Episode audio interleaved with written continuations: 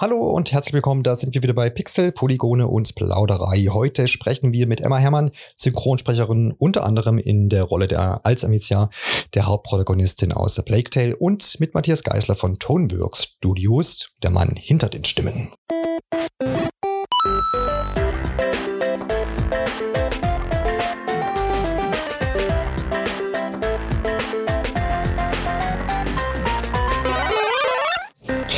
Grüße euch schön, dass ihr heute Gast und Gästin seid. Ähm, wir beschäftigen uns gleich mit den Sprachaufnahmen des genannten Spiels, beziehungsweise waren es ja insgesamt zwei Spiele. Wir gehen aber heute auf das Neueste dann so ein bisschen ein, Plague Tale Requiem, was so von einem guten Monat erschienen ist. Ähm, aber zunächst dürft ihr euch natürlich äh, vorstellen, dass wir uns so ein bisschen ja vorstellen können, wer jetzt hier genau zu Gast ist und äh, dann bitte, Emma, stell dich doch kurz vor. Hi, äh, ich bin Emma-Luise Herrmann. Ich bin Synchronsprecherin, seit ich acht Jahre alt bin und habe sowohl das erste als auch jetzt das zweite Spiel synchronisiert und da die Amicia gesprochen. Sehr schön. Matthias, wie kommst du hier? Wie spielst du hier mit rein?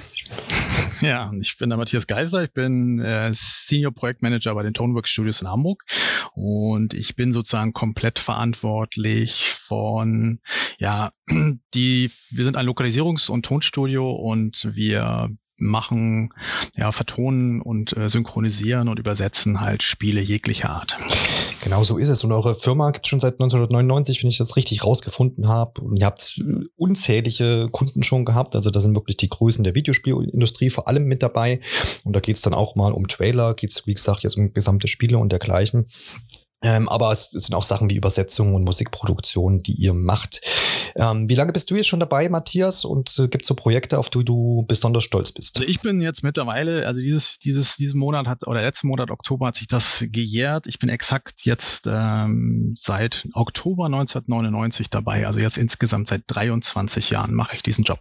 Sehr gut. Und äh, gibt es sowas, wenn man dann ist ja schon eine ganze Ecke an Projekten wahrscheinlich zusammengekommen, ist sowas, wo du sagst, das ist heute noch dein Highlight? Ja, Highlight würde ich mal sagen, ja, gibt es viele. Es gibt natürlich große, äh, die auch angelehnt an Kinofilmen waren, wie zum Beispiel die Herr der Ringe-Reihe von Electronic Arts oder Harry Potter.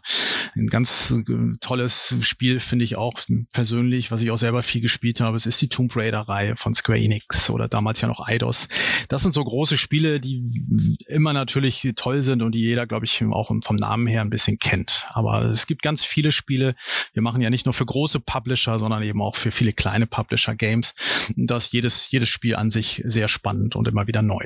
Ab welchem Zeitpunkt war euch dann dann klar, dass ihr auch den zweiten Teil ähm, synchronisieren könnt? Gibt es da einen bestimmten Zeitpunkt? Ist das immer so auch festgelegt bei so einem Projekt, wo man sagt, naja, da und da wird das dann mal ähm, dingfest gemacht? Naja, was heißt dingfest gemacht? Die Anfrage kommt natürlich dann immer von unserem Auftraggeber, in dem Fall von Focus, die uns dann irgendwann mal mitteilen oder mit ins Boot holen und sagen, wir haben hier eventuell den zweiten Teil und das sind die und die Rollen kommen vor und die und die Größe und Umfang hat es hm, habt ihr da Zeit und könnt ihr uns mal ein Angebot schicken. Damit geht das eigentlich irgendwann immer los und in der Regel pitchen wir immer äh, auch mit, mit, mit anderen Synchronfirmen und die gucken sich natürlich dann die Angebote an und die, die Zusage von Focus haben wir, ähm, die Auftragserteilung haben wir gekriegt Ende November 21.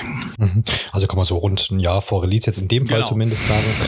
Ähm, dann, dann ist das ja auch so die, die, die, die Arbeitszeit, die dann so, ist das so ein Jährchen für solch eine, ein, ein Spiel? Kann man das so, kann man wahrscheinlich pauschal nicht sagen. Ne? Kann man nicht sagen, weil es gibt immer mal wieder Lücken und ähm, das geht dann, wie gesagt, die Angebotsphase geht natürlich, ist immer das allererste, was beginnt. Dann geht es irgendwann los, dann hat man ein bisschen Pause, dann fängt man an mit dem Casting-Prozess, man kriegt ein paar Infos zu den jeweiligen Charakteren, erfährt, was sind alte, wiederkehrende Charaktere, die wiederkommen, die man dann entsprechend wieder anfragen muss. In dem Fall ja Emma hat ja auch die, die Amicia im ersten Teil gesprochen. Also muss man erstmal prüfen, ist derjenige dann auch wieder verfügbar oder die Sprecher für, für aus, dem ersten Teil oder sind sie vielleicht älter geworden und haben sich die Stimmen entsprechend verändert, dass wir eventuell neu casten müssen. Und dann geht das so peu à peu los. Man hat also nicht ein Jahr durchgehend an dem Projekt zu tun, sondern es gibt immer mal wieder auch ein paar Produktionspausen. Und ähm, die heiße Phase beginnt, sage ich mal, so drei Monate, vier Monate vor Release. Ich sag mal, da sind dann so die Sprachaufnahmen auch platziert, ähm, die wir dann machen und dann schicken wir irgendwann alles äh, zu Fokus, die das dann wiederum einbauen und dann auch entsprechend testen und prüfen, ob auch alles da ist und vorhanden ist und auch vernünftig im Spiel funktioniert. Du hast ja jetzt gerade schon das Thema Casting mit erwähnt. Ähm, habt ihr da da komplett freie Hand? Also ich meine, das war jetzt ein Nachfolgetitel, dann liegt es wahrscheinlich nahe, dass man die wiederkehrenden Synchronsprecher versucht, da auch wieder mit ans, äh, ins Boot zu holen. Ähm, aber ansonsten könntet ihr da jetzt jeden wählen und dann äh, macht ihr einen Vorschlag oder wie läuft das ab? Ja, der Kunde hat in dem Fall auch große Vorstellungen natürlich, wie er sich die Stimmen vorstellt. Da kriegen wir meistens ein sehr gutes und mhm. sehr detailliertes Briefing, wie die Charaktere auszusehen, sich sozusagen zu klingen haben. Manchmal bekommen wir dann auch die entsprechenden englischen Stimmen äh, geschickt als, als, ja, als Referenz, damit wir uns ein bisschen an die auch orientieren können. Und in dem Fall war das so bei Focus vor, beim ersten Teil, dass wir tatsächlich auch ein sehr aufwendiges Live-Casting gemacht haben. Das heißt, drei, vier Sprecher pro Rolle des Hauptcastes äh, eingeladen haben hier ins Studio und mit denen ganz gezielt drei, drei bis äh, sieben Lines aufgenommen haben, direkt auf Rolle und das dann direkt zum Kunden geschickt haben. Und der hat dann entsprechend ausgewählt, welche Stimme er dann am besten und pa am passendsten findet. Mhm. Also in dem Fall habt ihr quasi auch, also weil du sagtest, manchmal hat man die englische Version, war das in dem Fall dann auch so, ja. dass ihr euch daran orientieren konntet? Ja, okay, alles klar. Könnte man jetzt nochmal nebeneinander halten, um zu vergleichen, wie gut das getroffen ist.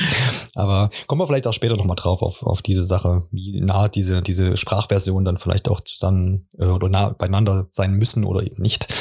Ähm, habt ihr jetzt für das Spiel auch die Übersetzung übernommen oder ist das von vornherein schon, sind ja euch die deutschen Texte schon ähm, ja, vorgelegen? Nein, die in dem Fall hat tatsächlich Focus äh, anscheinend entweder eine eigene Agentur. Ich bin gar nicht sicher, ob das äh, über, vielleicht hat Focus auch eigene äh, deutsche Teams äh, bei sich und äh, da haben wir die komplette deutsche Übersetzung angeliefert bekommen. Das heißt, wir mussten keine Übersetzung im Vorfelde machen. Das heißt, da waren letztendlich auch die Texte fertig und dann ist denn da auch keinerlei Anpassung durch euch wahrscheinlich dann irgendwie geschehen. Die passieren immer. Also Anpassungen werden mhm. in der Regel immer gemacht, weil wenn ein Regisseur hier bei dem, beim Dialog immer merkt, die, die Übersetzung ist ja das eine, aber im Spiel oder wenn man im Dialog merkt, das ist, es holpert ein bisschen oder es ist sprachlich nicht so toll getroffen oder passt vielleicht jetzt gerade nicht so in diese Situation so rein. Der wird natürlich auch ein bisschen mundsprachlicher oder entsprechend angepasst an den Dialog oder an den Charakter auch nochmal hier und da was geändert. Aber das sind dann Nuancen oder es wird mal ein Satzbau geändert oder eine Satzumstellung gemacht. Aber es werden jetzt generell keine großen Textanpassungen vorgenommen. Alles klar. Ich meine, das ist ja natürlich auch eine natürliche Sache, wie du es jetzt auch schon beschrieben hast, dass man da einfach auch ein bisschen passender agieren kann. Hey, entspann dich. Unser Bösewicht kann nicht mehr. Das ist euer Turm. Er ist verhext. Er wird nie müde, oder? Ich muss langsam mal weiterlernen.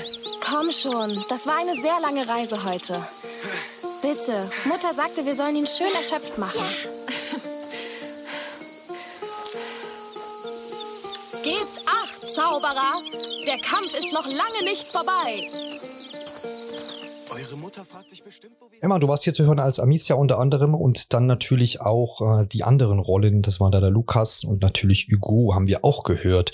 Emma, kannst du dich noch gut daran erinnern, wann du die Rolle bekommen hast damals der Amicia und wie das alles ablief? Ja, absolut. Ähm, genau, also ich weiß, dass ich, das ist, muss jetzt auch schon über, ist über zwei Jahre her, bei Toneworks das erste Mal war und da Stimmproben hinterlegt habe und dann mh, mm, lange nichts gehört habe und irgendwann kam dann der Anruf und die Einladung zu diesem Casting. Genau, und dann bin ich da hingegangen und habe für Amicia und noch eine andere weibliche Rolle vorgesprochen und kann mich noch sehr gut daran erinnern, wie das war da. Es war tatsächlich auch für mich das erste Mal, dass ich in Kontakt mit äh, Synchron beim Computerspiel gekommen bin und davon vorher überhaupt nichts, nie irgendwie damit gearbeitet habe und fand es total spannend und genau, und bekam dann irgendwann den Anruf, dass ich die Rolle bekommen habe und habe mich natürlich riesig gefreut. Und jetzt beim zweiten Spiel ähm, eben dann die Anfrage, ob ich die Rolle, ob ich da überhaupt verfügbar wäre in der Zeit.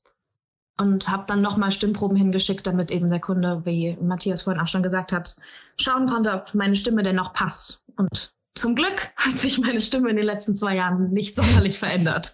Ja, hat man wahrscheinlich auch wenig Einfluss drauf, oder? Also gibt es da Rituale oder irgendwelche Gesundheitsvorsorgen, dass man da möglichst äh, dann eben gleich bleibt, was die Stimme anbelangt? Nee, nicht wirklich. Also ich meine, wenn sich meine Stimme mit dem Alter verändert, dann kann ich da nicht wirklich was ändern. Es gibt natürlich Rollen, für die man sich eine gewisse Charge anlegen kann oder irgendwie höher, tiefer, quietschig, wie auch immer sprechen kann. Aber tatsächlich ist es bei Amicia, hätte ich da nicht wirklich was machen können, weil die eben eigentlich relativ natürlich ist und ähm, da musste es einfach passen. Ähm, und das hat es ja zum Glück. Und hat es ja zum Glück, genau. Da hören wir dann auch an die eine oder andere Stelle nochmal rein im Verlauf des Interviews. Matthias, zu dir nochmal ganz kurz. Ähm, so von der Auftragsvergabe bis zum Release hast du ja schon erwähnt, haben wir ja jetzt schon so zeitlich ein bisschen Überblick bekommen. Aber wie laufen denn so Synchronisationsarbeiten prinzipiell zu dem Spiel ab? Ähm, gibt's da, kann man da so einen groben Abriss mal machen, dass man sich ähm, äh, vorstellen kann, wie da die Arbeiten insgesamt äh, vorangehen? Ja, wie, wie schon erwähnt, äh, ist das allererste, dass der Kunde Kunde auf einen zukommt und sagt, ich habe hier eine englische oder französische Fassung eines Spiels und möchte das entsprechend äh, auf Deutsch oder auch in anderen Sprachen umgesetzt haben, dann ist das erste, dass wir dann mal gucken, wie viel ist das überhaupt, dann Textmenge, wie viele Rollen sind das, ähm, gibt es Vorgaben wie Aufnahmeart, Synchron, alles was so reinspielt, um was die Aufnahmezeit halt verlängert oder wo eventuell noch Vorarbeiten gemacht werden müssen.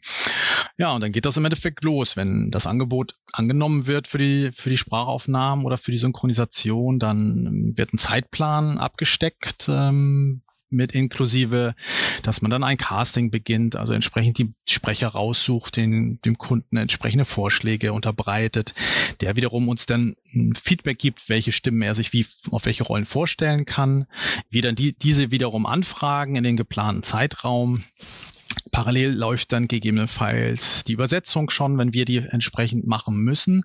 Das muss natürlich auch eingeplant werden, weil so ein Spiel mit 50, 60.000 Wörtern muss, wenn das komplett übersetzt werden muss, braucht eben auch seine Zeit im Vorfeld, bis diese Übersetzung dann fertig ist. Und dann im Endeffekt, wenn der Zeitplan für die Aufnahme steht, dann werden die Sprecher gebucht, disponiert, Projektteams wie Regisseur, Toningenieur und die Studios geblockt, damit das Aufnahmefenster dann auch entsprechend äh, stattfinden kann. Ja, und dann folgen die Sprachaufnahmen hier bei uns vor Ort, auch im Studio, mit dem Regisseur und ich kläre im Zweifel auch noch immer noch inhaltliche Fragen mit dem Kunden, wenn irgendwas auftaucht. Und am Ende ähm, lief, machen wir die ganze Nachbearbeitung, nennen, benennen die Files, wie der Kunde es möchte und liefern das zurück. Und dann schreiben wir irgendwann eine entsprechende Rechnung an den Kunden und der baut das dann im Endeffekt ein in das Spiel. Sehr interessant auf jeden Fall. Bei den äh, Übersetzungen ähm, hast du ja auch erwähnt, dass ihr die hin und, hin und wieder macht. Ähm, ich stelle mir das häufig schwierig vor, je nachdem wahrscheinlich auch, wo jetzt das Ursprungsspiel herkommt, aus welcher oder welcher Sprache das nun vorliegt, weil ja häufig, naja, Humor und solche Sachen ja im Deutschen oder generell bei Übersetzungen ja manchmal verlieren, verloren verloren gegangen äh, sind schon in, in, der Vergangenheit. Das hat sich natürlich im, Verlauf der Videospielgeschichte schon verbessert, auf jeden Fall. Ähm, aber es gibt immer wieder so Situationen, wo man denkt, na, das zündet jetzt in der Originalsprache schon, im Deutschen vielleicht nicht oder auch, würde vielleicht auch auf Spanisch nicht zünden. Ähm, wie versucht ihr dem denn immer entgegenzuwirken? Ist das, ähm, kann man das prinzipiell schon so dagegen vorgehen oder ist einfach ein schwieriger Prozess? Hängt es vielleicht auch ein bisschen von der Zeit ab? Du meinst so inhaltliche Sachen oder wenn Witze oder irgendwas transportiert werden sollen? Mhm. Das ist natürlich ja, immer genau. abhängig tatsächlich tatsächlich auch von, wie gut die Übersetzungen gemacht werden. Wenn man natürlich ein gutes Buch kriegt, also sprich alle Texte zusammenhängend und auch dialogbasierend, dann kann man natürlich im Englischen ähm, die Sachen auch entsprechend äh, ins Deutsche transportieren. Wenn das nicht der Fall ist und man in, in Batches, also sozusagen in Teilen übersetzen muss, das heißt, man kriegt immer erst einen, gewissen Teil von etwas und kriegt dann entsprechend nachher nochmal einen anderen Teil, dann ist das schwieriger. Dann ähm, ist das natürlich aus unserer Erfahrung so ein bisschen, dass wir da ein bisschen gucken, gucken, wie wir das umsetzen oder im Studio dann vielleicht nochmal Anpassungen machen, wenn wir dann ein finales Buch relativ spät kriegen, dass wir da dann noch die Anpassungen im Studio machen. Aber das ist, birgt natürlich immer ein bisschen Gefahren, wenn, wenn wir kein gesamtes Buch oder einen gesamten Text vorab haben. Aber mit 22 Jahren Erfahrung in der Branche und mit den verschiedenen Genres Spielen, die wir schon gemacht haben, haben wir natürlich dort ein, sag ich mal, so einen Erfahrungswert, dass auch, auch entsprechend unsere Regisseure, dass wir da dem ein bisschen auch entgegenwirken können. Weil wir machen in der Regel kein Spiel hier ohne einen Voice Director, also einen ohne Regisseur, der sich dann im Vorfeld mit dem Spiel und dem Inhalt mhm. und dem mhm. Genre auch ein bisschen auseinandersetzt oder gesetzt hat, so dass er auch entsprechend den Schauspieler oder den Sprecher vom Mikro auch Infos zur Szene oder zur Situation geben kann. Also das versuchen wir dann auch immer entsprechend äh, mit einzubauen und die Regisseure auch so zu briefen, dass sie auch gut Bescheid wissen bei so einem Spiel. Da geht auch so ein bisschen die nächste Frage an die Emma ähm, in diese Richtung, ähm, weil ich es mir immer relativ schwer vorstellen kann. Also bei so bei Filmsynchronisation ist es ja meistens so, dass man auch dann die diese die die Szenen, die schon aufgenommen wurden per Kamera, vor sich hat als Synchronsprecherin oder Sprecher und dann man das eben vertont. Zumindest so äh, mein Einblick darin. Bei Spielen stelle ich es mir schwieriger vor, weil man da ja nicht immer unbedingt gleich auch zusammenhängende Szenen hat, wobei natürlich A Plague Tale jetzt viele filmische Szenen auch hat, und Zwischensequenzen und es auch sehr filmisch inszeniert ist, wie ich finde. Aber inwiefern, Emma, hast du denn jetzt gewusst für die Amicia, was das für eine Frau ist ähm, und was die, was die, was die ausmacht, was die für Charaktereigenschaften hat? Wie kann man sich darauf vorbereiten? Also ich erinnere mich, dass beim ersten Casting bereits eine gewisse Charakterisierung von Amicia stattgefunden hat. Also, dass die, dass ich da schon einen Input dazu bekommen habe, was sie für eine Frau ist, was sie für eine Geschichte vor sich hat, dass sie eben jemand ist, ist die irgendwie die Person ist, die sich kümmern muss, die starke, die sich um ihren kleinen Bruder kümmert. Also so diese Grundeigenschaften und so ein bisschen einen inhaltlichen Vorblick habe ich damals tatsächlich schon bekommen. Und dann ist es eigentlich während der Arbeiten also sobald man anfängt, äh, wird sich vor jeder neuen Situation, vor jeder neuen Szene ähm, damit auseinandergesetzt, in was für einer Stimmung sich Amicia jetzt befindet, wie sie hier agiert, warum sie wie agiert und so. Und dementsprechend kann man das dann auch anwenden.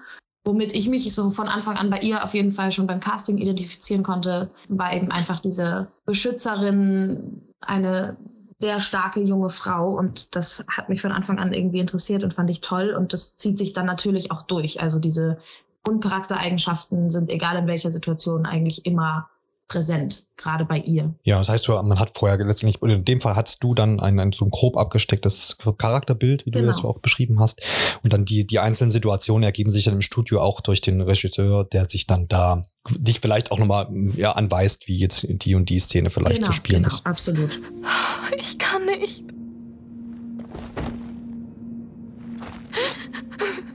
Oh, bitte, wie soll ich das schaffen? Bitte. Ich kann nicht. Hilfe. Kämpfe nie, um dich nur zu verteidigen. Kämpfe, um zu töten, zu siegen. Was du auch sagst, du bleibst ein Feigling. Wer bist du, mich herauszufordern? Ich bin Amicia Deron. Und schon ist die Gänsehaut wieder da. Äh, wir haben jetzt hier gehört, was du auch so ein bisschen geschrieben hast, dass es einfach jede Menge Facetten von Amicia gibt. Es haben ja jetzt am Anfang so ein bisschen Zweifel raushören können, so ein bisschen, ja, so war auch ein Monolog. Und dann wiederum das sehr, ja, aggressive oder selbstbewusste Auftreten. Ähm, das heißt, da sind jede Menge, Menge Emotionen auf jeden Fall dabei, die auch dann im Videospiel und beim Spielenden eben ankommen sollen. Wie gesagt, wir haben also eine große Bandbreite an Gefühlen. Hast du da so ein, so ein prinzipielles Repertoire als Synchronsprecherin, was man eben parat hat, traurig, fröhlich, lustig, äh, sarkastisch, was auch immer? Oder ist das was, was du für Amicia dann speziell einübst oder, oder eben dann in diesen, in diesen Szenen es dann heißt, na, sie ist jetzt traurig, also spiel bitte traurig. Also wie, wie kann man sich das vorstellen? vorstellen? Gibt es eine große Vorbereitung oder findet das dann wirklich so ein bisschen ad hoc statt? Also tatsächlich ist es meistens so, dass es äh, relativ plötzlich dann eigentlich stattfindet. Also ich habe natürlich eine generelle Vorbereitung für, wenn ich synchron spreche, egal für welches Projekt, ähm, dass man halt versucht, ausgeschlafen zu sein, ordentlich Wasser trinken vorher, so all diese Dinge. Aber ich habe mich eigentlich selten jetzt spezifisch auf eine Rolle vorbereitet. Ähm, das passiert tatsächlich eigentlich immer in den Arbeiten dann, aber jetzt hier bei Amicia ist es tatsächlich so, dass in den, gerade in diesen sehr emotionalen Szenen haben wir vorher mit der Regisseurin und auch dem Tonmeister da viel drüber geredet und das erstmal, das erstmal klar ist, was ist jetzt überhaupt diese Situation, warum ist Amis jetzt eben so aufgebracht, ähm, damit ich vor allem erstmal auch einen Grund habe und das irgendwie nachvollziehen kann. Und dann ist es letztendlich eigentlich einfach machen. Ähm, man braucht natürlich ein gewisses Repertoire und das wird dann meistens noch so ein bisschen herausgekitzelt. Also man gibt sich dann eben gerade bei solch wichtigen Szenen nicht mit dem ersten Take zufrieden, sondern versucht immer noch ein bisschen mehr. Und ich habe eigentlich immer nur im Kopf, äh, wie mir gesagt wird, und jetzt gibt noch mehr Prozent, gibt jetzt 110 Prozent. So. Also es ist eigentlich das, was man bereits hat, wird dann währenddessen immer noch ein bisschen verstärkt und versucht noch mehr rauszuholen und dass man da so ein bisschen loslassen kann und wirklich versucht, die Emotionen so echt wie möglich rüberzubringen. Also natürlich bin ich in dem Moment dann nicht wirklich wütend oder traurig, aber wenn das eben ein längerer, eine längere Szene ist, wo man da viel zu, zu sagen hat, weiß ich auch, dass es mich selber schon auch manchmal mitgenommen hat. Vor allem, wenn es eben sehr berührende, emotionale Szenen sind, ähm, dass man danach dann auch immer erstmal so einen Moment braucht, um sich wieder zu sammeln und dann weiterzumachen. Ja, gibt, gibt auf jeden Fall ein gutes Bild, wie man das so gut schafft, wie du es jetzt geschafft hast, weil ich fand das auf jeden Fall ähm, eine gelungene Synchronisation und in den Be Beispielen hat man es, glaube ich, schon gesehen, weil es ja immer wieder so, das ist zumindest das, was ich aus der Videospielberichterstattung mitbekomme, da wir ja auch selber darüber Bericht erstatten, ähm, das ist immer so die Diskussion ist, und spielst du es auf Englisch, spielst du es auf Deutsch? Und ich glaube, da hat sich in den letzten Jahren auch extrem viel getan und ich, ich bin jemand, der immer am liebsten die Spiele auf Deutsch spielt. Nicht, dass ich Englisch nicht verstehen würde, aber ich weiß nicht, irgendwie fühle ich mich damit wohler. Aber da hat natürlich trotzdem immer große, große Unterschiede einfach. Und ähm, aber A Plague Tale ist auf jeden Fall ein Spiel, wo ich die deutsche Sprachausgabe auch empfehlen kann. Ähm, das klappt auf jeden Fall ähm, sehr gut. Du hast ja gesagt, jetzt ähm, ne, in so ähm, emotionalen Szenen dass man sich dann einfach ja auch ein paar mehr Takes Zeit nimmt, um da wirklich auch das Beste rauszuholen. Gibt es manchmal auch Szenen, wo man so ein bisschen die Möglichkeit hat, selber ja ein bisschen Spielraum hat für eigene Interpretation, wo man sich dann denkt, naja, vielleicht ähm, könnte es ja auch mal so rumprobieren oder so rum. Also gibt es Variationen da immer? Ja, zu einem gewissen Maß. Also es ist natürlich eine Grundstimmung ist vorgegeben und ähm, dazu kommt, dass ja auch immer eigentlich eine Zeit vorgegeben ist. Da komme ich auch später nochmal zu. Aber ähm, also ich kann jetzt nicht einfach selber irgendwas verändern, aber ausprobieren kann man auf jeden Fall. Und es gibt manchmal eben äh, Szenen, wo dann ein O-Ton vielleicht nicht da vorhanden war und dann gab es irgendwie einen Platzhalter oder sowas. Und da solch, in solchen Sachen, Momenten kann man natürlich dann ein bisschen ausprobieren und schauen. Und manchmal ist es auch so, dass wir, wenn wir das Gefühl hatten, da war irgendetwas jetzt vielleicht einfach im Original viel zu laut, nicht angebracht oder so, dass man dann andere Sachen ausprobiert. Letztendlich halten wir uns aber schon größtenteils an das Original. Es ist ein kleiner Spielraum drin, aber ähm, ich kann mir jetzt nicht einfach frei, kann jetzt nicht frei ausprobieren und sagen, hier würde ich jetzt eher das machen oder das machen. Ja, klar. Also ich habe da jetzt auch nicht gerechnet, dass du ja groß irgendwie Interpretationsspielraum hast, aber so wie du es beschrieben hast, ist es, glaube ich, auf jeden Fall nachvollziehbar. Das ganze Spiel durchzieht sich ja mit Dialogen, vor allem jetzt zwischen Amicia und äh, Hugo, aber auch mit anderen Begleiterinnen und Begleitern. Ähm, Gibt es da Momente, wo ihr die Aufnahmen tatsächlich auch zu zweit mitmacht oder ist das immer strikt getrennt immer? Nee, das ist tatsächlich äh, komplett alleine aufgenommen. Also ich habe leider keinen Tag mit anderen Sprechern verbracht. Ähm, das ist aber auch eigentlich normal so. Also es ist auch beim Synchron nimmt man solche Rollen immer alleine auf. Und das Einzige, was man dann manchmal hat, wenn ich bestimmte Szenen aufgenommen habe, in denen bereits andere Stimmen aufgenommen wurden, dann äh, wurden mir die manchmal eingespielt, dass ich mal hören konnte, was mein Dialogpartner da jetzt eben gerade sagt ähm, und so ein bisschen so ein Gefühl habe. Aber ansonsten ist es eigentlich alles alleine. Ja, dann, dann gleich die Frage da weiter vielleicht nochmal an Matthias geleitet nochmal vielleicht auch die, die dieses Spiel noch gar nicht gespielt haben. Es ist oft so, dass ähm, zwei Charaktere eben durch die Spielwelt laufen und sich währenddessen unterhalten, also jetzt gar nicht in so einer filmischen Sequenz oder irgendetwas, sondern dass so ein andauernder Dialog ist, ein, ein richtiges Gespräch, sage ich mal. Ähm, wie setzt man das dann im Studio an, äh, um? Matthias, Emma hat ja schon angerissen, manchmal hört der Synchronsprecher oder Sprecherin dann schon, was der Gegenpart dazu sagt, manchmal aber eben nicht. Wird das dann einfach per Text äh, quasi geregelt oder sagt der Regisseur, nimmt der dann vielleicht die Gegenrolle ein? Ähm, wie setzt man das bestmöglich um? Weil ich kann mir vorstellen, es ist auch nicht ganz so einfach, das dann eben so auf den Punkt zu kriegen. Also große Voraussetzung für die für dialogisch funktionierende Texte ist natürlich, dass ein Dialogbuch vorhanden ist. Sprich, also die Gespräche und die Dialoge zwischen verschiedenen Charakteren vorhanden ist. Und dann sitzt der Regisseur natürlich da. Der Sprecher hat natürlich nur seinen Text, den er zu sprechen hat, aber der Regisseur hat natürlich immer den Anschlusstext oder auf was der Sprecher, der im Studio steht, natürlich reagieren soll vor sich. Und das wird entweder vorgegeben, dass der Regisseur das einspricht und sagt, hier, du musst jetzt auf das und das reagieren oder das ist jetzt die Situation oder der und der hat jetzt das geantwortet.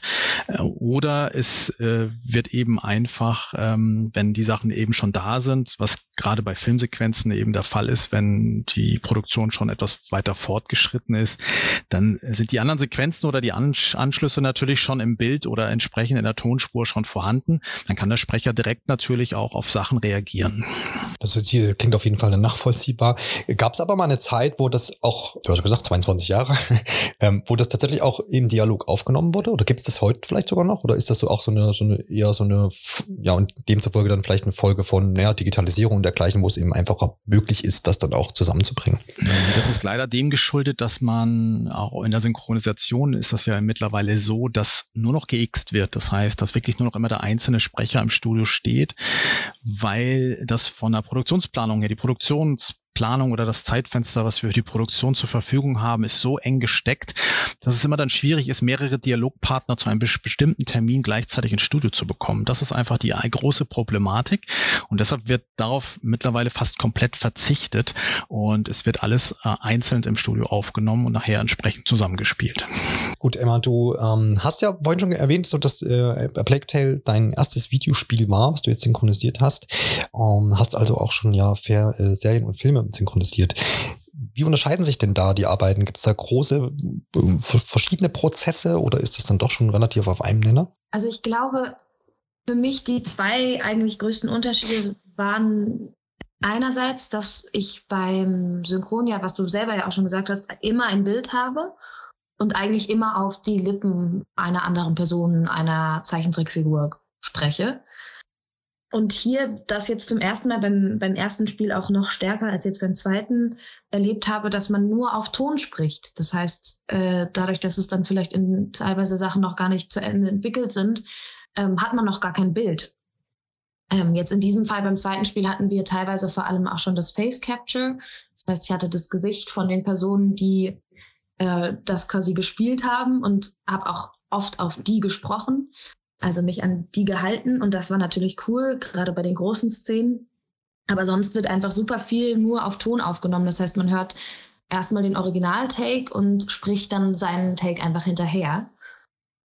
Und da kommt der zweite Punkt, der sich noch am, der für mich irgendwie noch ein Unterschied ist, ist, dass ich das auch zum ersten Mal erlebt habe, dass man einen sehr exakten, eine sehr exakte Zeitvorgabe hat für die jeweiligen Takes dass man sich eben an eine genaue Zeit halten muss. Und ich meine, man hat nur einen, man darf quasi nur so und so viel, also nur ein ganz bisschen kürzer oder länger sein als der Original-Take. Das heißt, das schränkt einen natürlich manchmal auch einfach ein ähm, weil man eben, weil es dann sehr technisch wird, man versuchen muss, eben in diese Zeitvorgabe dann einen gewissen Text reinzukriegen und trotzdem noch eine Emotion oder eine Situation klar rüberzubringen. So, und das sind, glaube ich, so die größten Unterschiede, die ich da festmachen konnte. An, abgesehen davon ist es letztendlich bei beidem Sprechen und Versuchen aus dem, was man eben vorgelegt bekommt, äh, da selber was herauszuholen und das eben auf Deutsch auch dann rüberzubringen. Du hast jetzt diese Zeitfenster erwähnt ähm, und damit nochmal der Schwenk auch zu Matthias. Die sind ja sicherlich konstruiert, damals äh, jetzt, oder jetzt hier in dem Fall vom, äh, vom Auftraggeber, damit das eben auch auf die Szenen passt. Und man kennt es bei Spielen, dann ist letztendlich, wenn man ähm, da ja, hat man gewisse Zeiträume für Aktionen, die ausgeführt werden und wenn da eben gesprochen wird, muss es ja sicherlich sitzen.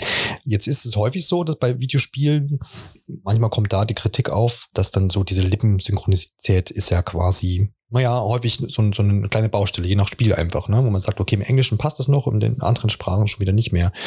Ähm, wie, was, was tut ihr, um das möglichst synchron hinzukriegen, weil man ja jetzt eben dieses Originalbild, wie es bei Filmen zum Beispiel ist, ja eben nicht hat oder häufig nicht hat. Ähm, Gibt es da, gibt's da so Methoden, dass man es dann trotzdem irgendwie hinkriegt? Das ist immer eine ganz schwierige Geschichte. Das hat nämlich zum Beispiel immer damit zu tun, wir wissen oft gar nicht, äh, ob das nachher eine Szene ist, die nachher auch im Bild zu sehen ist oder ob die nachher vielleicht eine Animation hat.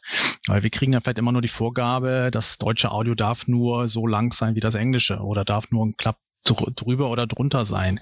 Wir wissen aber nachher im Finale im Spiel nie, ob das nachher eine tatsächliche Szene ist, die auch mit Bild bedacht ist oder wo die einfach nur so zu hören ist. Das ist dann immer sehr schwierig.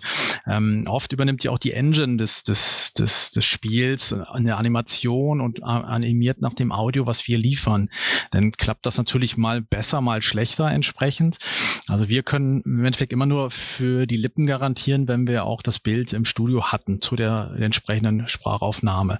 Dann nehmen wir immer auch klassisch wie beim Synchron auch wird ein Synchronbuch geschrieben, also sprich die Texte werden auf die Labiale angepasst, dass man das nachher auch, wie das in der Synchronisation in Deutschland ja auch üblich ist, dass das dann so den Anschein hat, als ob derjenige auch wirklich Deutsch spricht. Das äh, machen wir im Vorfeld dann auch als Vorarbeit dann bei solchen Spielen auch.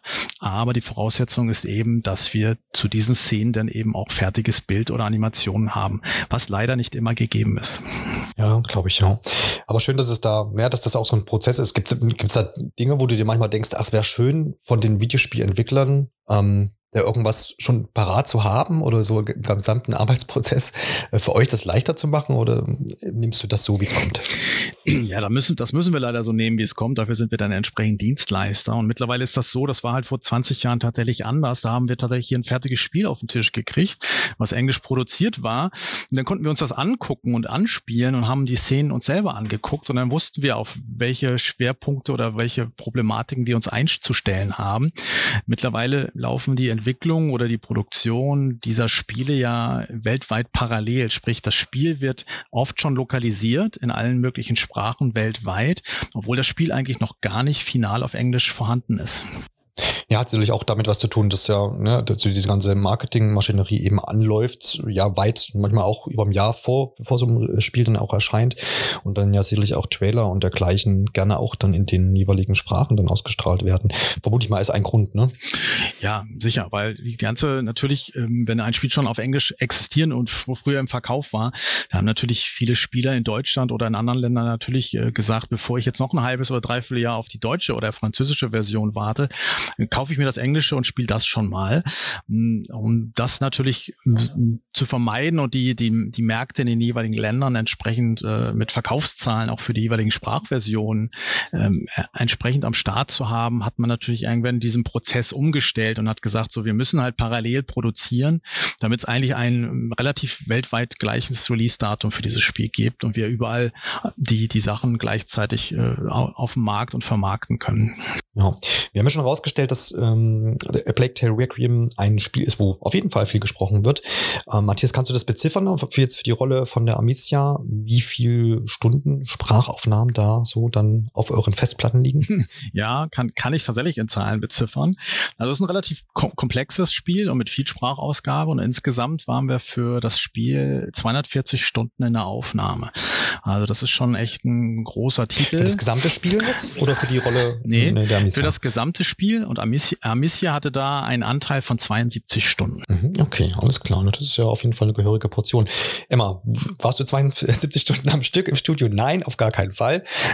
Aber kannst du dich noch erinnern, was, wie, was so der Arbeits-, also der aktive Aufnahmezeitraum dann war? Also ich äh, wurde insgesamt 19 Mal gebucht. Mhm. Das heißt, ich war 19 an 19 verschiedenen Tagen im Studio und das ähm, waren eigentlich immer vier Stunden, die man dann aufgenommen hat. Sehr viel länger ist tatsächlich auch für alle ähm, kaum stemmbar. Also gerade bei dieser Rolle wäre es für mich auch, glaube ich, sehr viel länger durchgehalten. Wollte wollt gerade sagen, das ist wahrscheinlich dann auch so ein, üblicher Zeitraum. Das macht man eben nicht acht Stunden am Stück, genau. weil sonst eben wahrscheinlich, dass man nicht zu 19 Sessions in dem Fall ja jetzt gar nicht kommen würde, wahrscheinlich, weil man da dann wahrscheinlich seine Stimme auch irgendwo ähm, überlasten könnte.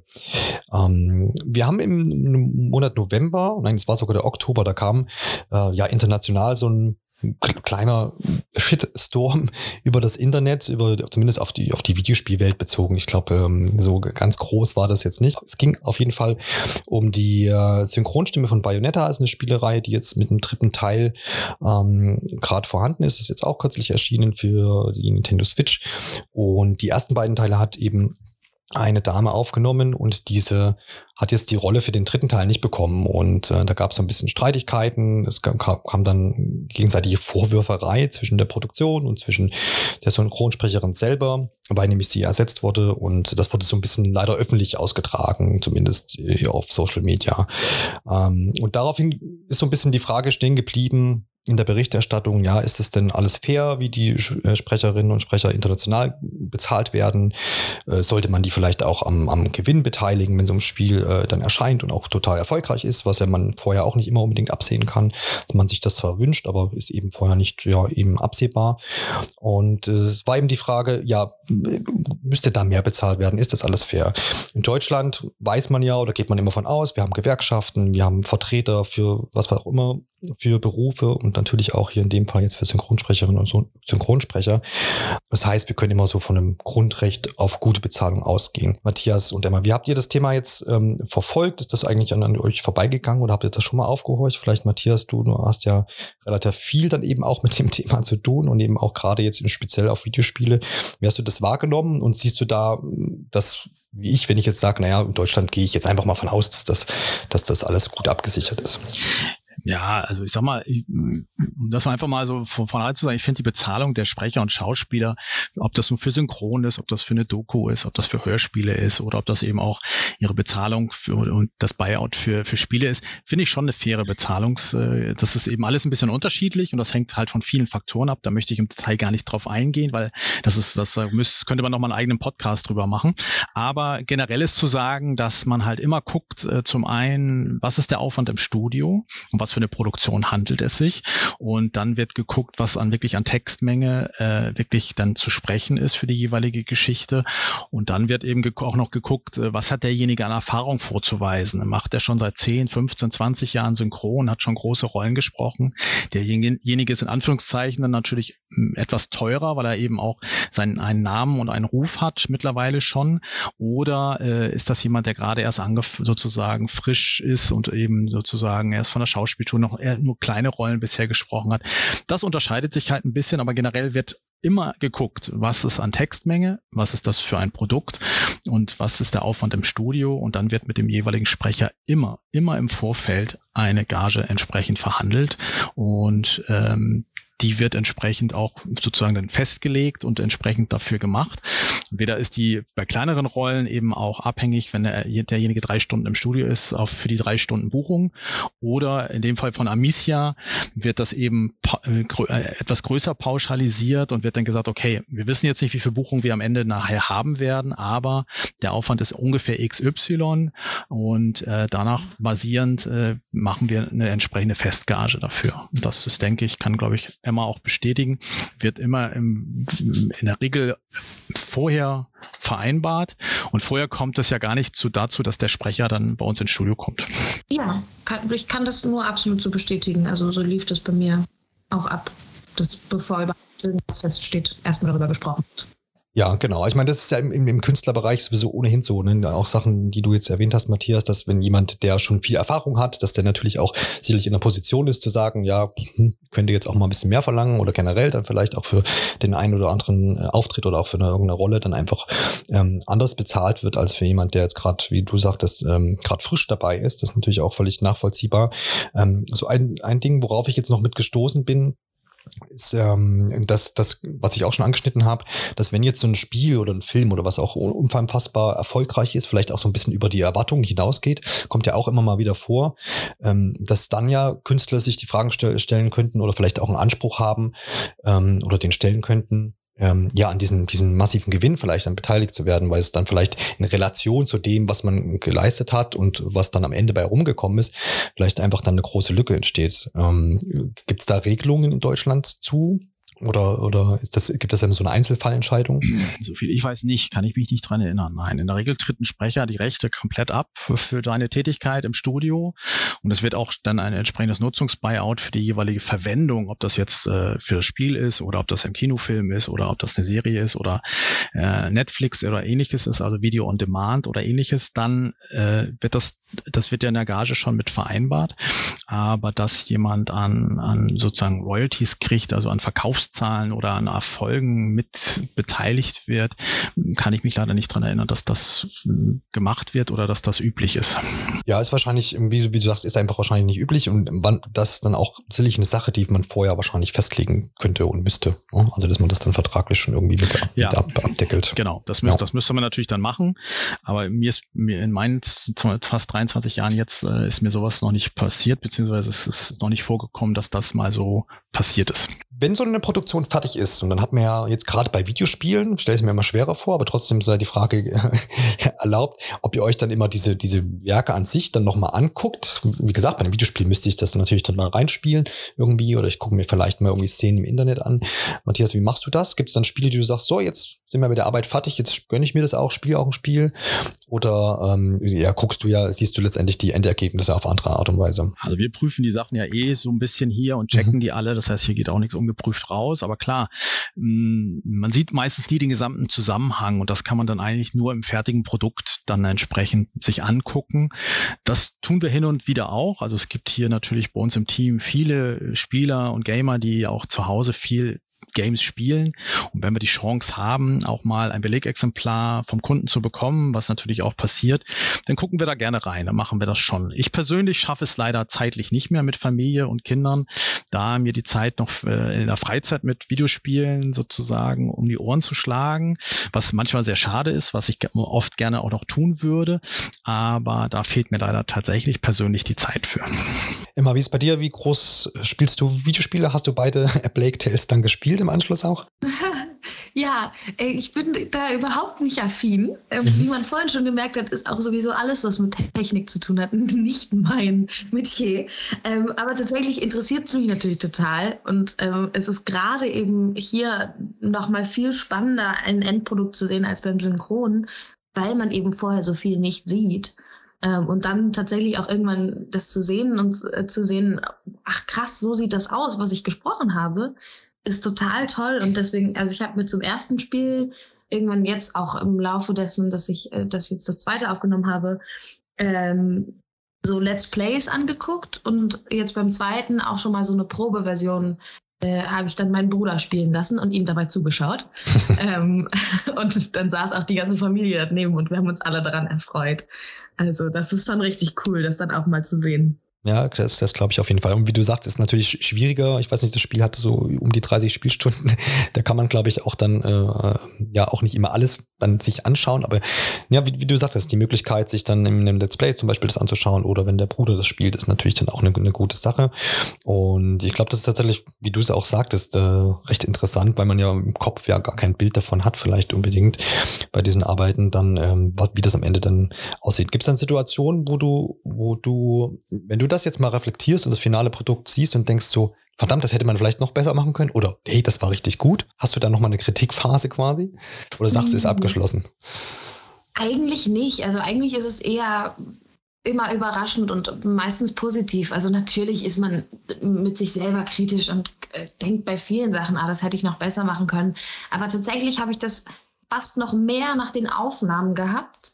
Mhm als dann im Endprodukt, weil wenn es dann, wenn man dann alles sieht gemeinsam und mit Musik und anderen Stimmen und das ganze Bild und äh, so, dann tatsächlich finde ich es meistens besser, als ich es vorher gedacht habe, weil es auf einmal dann einen Sinn ergibt, äh, was man manchmal einfach so da spricht, ohne, ohne genau zu wissen, wo man sich jetzt befindet. Und das dann zu sehen, ist eigentlich eher immer sehr positiv. Und da ich das sowieso nicht mehr ändern kann, würde ich mir dann auch jetzt nicht, nicht drüber ärgern, wenn ich mich irgendwo wenn irgendwas nicht toll klingt oder ich sagen würde, ja, das hätte ich noch besser machen können.